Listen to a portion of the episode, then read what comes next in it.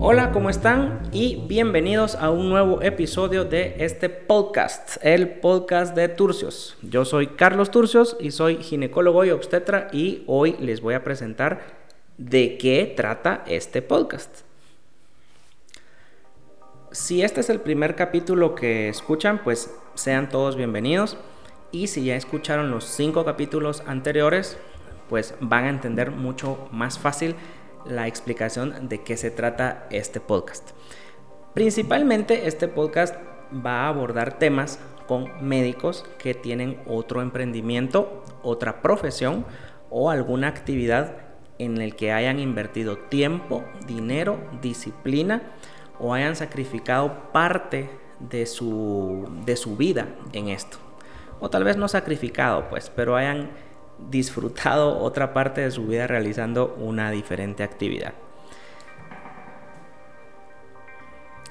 También vamos a entrevistar a otras personas que no necesariamente son médicos, pero que sus actividades o sus profesiones pueden relacionarse o tienen alguna relación con la disciplina de la medicina.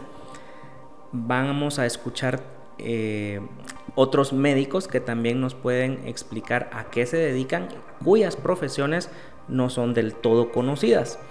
Y a lo largo del desarrollo de este podcast, pues podemos eh, también utilizar las sugerencias que ustedes nos puedan eh, dar, ¿verdad? Ustedes pueden etiquetar en las páginas de, de, la clínica o en las páginas en donde publicamos este podcast, que es Ginecólogo Guatemala o Genética GT, ambas están en Instagram.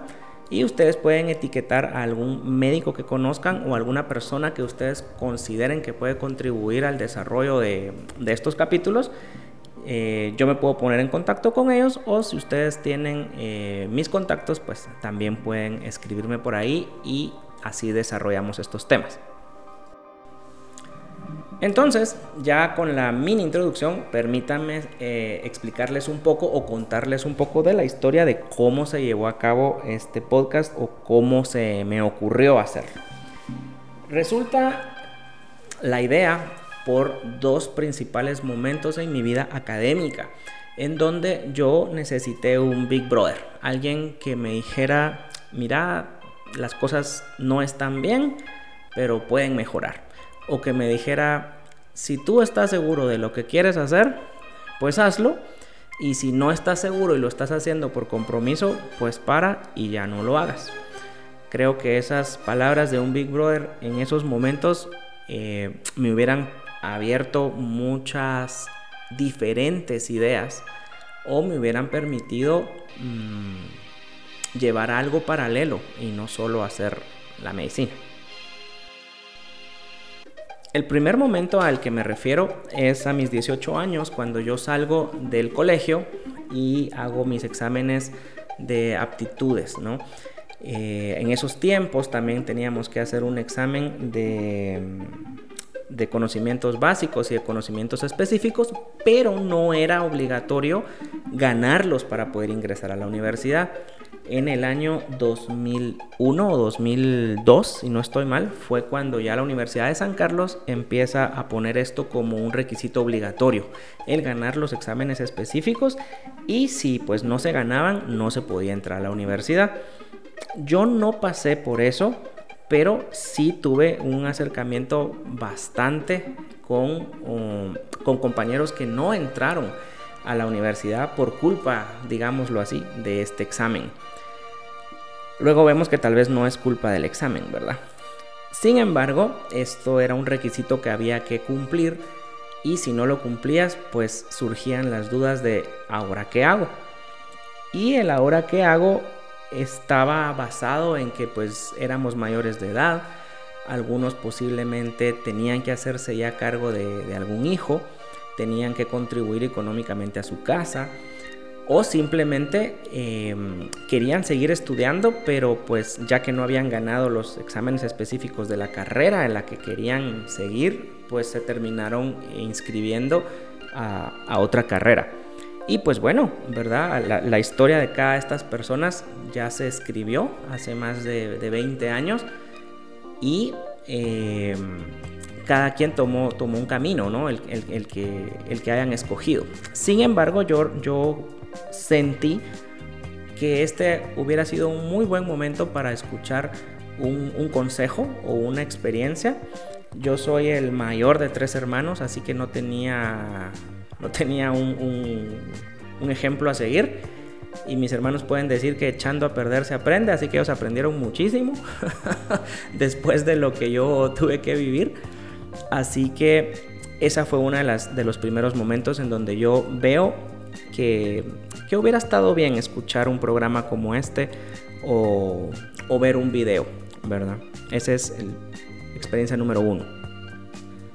La experiencia número dos se lleva a cabo en el momento en donde yo ya estoy graduado como médico general o médico y cirujano, que es como salimos aquí en Guatemala. En ese momento, pues claro, todos somos mayores de edad, posiblemente vivamos con nuestros papás, los que estaban solteros y los que se habían ya casado en el transcurso de la carrera, pues vayan a tener que en algún momento hacer una contribución económica para el bienestar de la familia y más pues si tienen hijos. Y si las dos personas son, son médicos, pues hay muchísimos casos en donde primero sale uno y después sale el otro, ¿no? Y en este momento eh, no solo pues hablamos de, lo económico, sino también de hasta cierto punto una presión social o una, una presión familiar en el que te pueden decir, bueno, sos médico general, pero como lo decimos aquí en Guatemala, pero de médico general no sos nada. Claro que se es mucho. Y, y se puede hacer mucho, claro que sí. O pues nos dicen, bueno, de tanto trabajo para estudiar medicina, pero igual tenés que sacar una especialidad. Son consejos que oímos bien frecuentemente, sin embargo, eh, depende de lo que nosotros querramos, pues vamos a tomar esa decisión. No vamos a tomar una especialidad que nos va a cubrir cuatro años o a veces hasta siete años si hacemos una subespecialidad si no queremos embarcarnos en ese en ese viaje, ¿no? Entonces, este considero yo que fue uno de los segundos momentos específicos en mi vida en donde yo hubiera querido escuchar un consejo, escuchar una experiencia y poder eh, de esa forma discernir mejor la especialidad que, podía seguir o el, destino que quería darle a, mi carrera, ¿no? a la carrera de medicina. Durante el desarrollo de este podcast he encontrado a muchos profesionales, muy buenos profesionales, que han dedicado parte de su, de su vida a otro tipo de emprendimiento, a otro tipo de disciplina y son muy buenos en ambos. Y hay un factor denominador común que siempre mencionamos en este podcast y es el tiempo. ¿Da o no da tiempo para poder hacer las actividades? Según estos colegas, sí hay tiempo, pero definitivamente lo que va a hacer que funcione es la organización. Entonces, en este podcast, la idea es de que estos colegas puedan compartir con ustedes qué técnicas o qué estrategias han utilizado ellos para el manejo del tiempo. Específicamente, el tiempo ha sido el denominador común que he encontrado en las entrevistas que he realizado hasta el momento y espero pues que estos consejos que, mis compañeros les pueden decir pues les sirva. Otro de los factores denominadores comunes que hemos encontrado es la voluntad de hacer algo. Si realmente no estamos interesados en hacer algo, alguna actividad, no es necesario que la hagamos. Desde coger un libro y decir lo quiero o no lo quiero leer, hasta decir voy a estar cuatro años metido en una especialidad, lo quiero o no lo quiero hacer. La pena o la vergüenza es, o el hate, es otra de las circunstancias que también se mencionan comúnmente o frecuentemente si nos da pena o no nos da pena hacer algo. Si me da pena a mí grabar este podcast y que todo el mundo me escuche, no, no me da pena, si no, no lo estaría haciendo. Si me da pena hacer un TikTok o un video, posiblemente me dé aún un poco de pena, pero ya la estoy perdiendo porque ya veo que no pasa nada al hacerlo. Y de la misma manera, si yo quiero dedicarme a hacer, bueno, esperemos que encontremos en algún momento a este médico que se dedique a, a una granja, y si yo quiero dedicarme a mi granja y vender leche y vender carne, pues claro, ¿por qué no?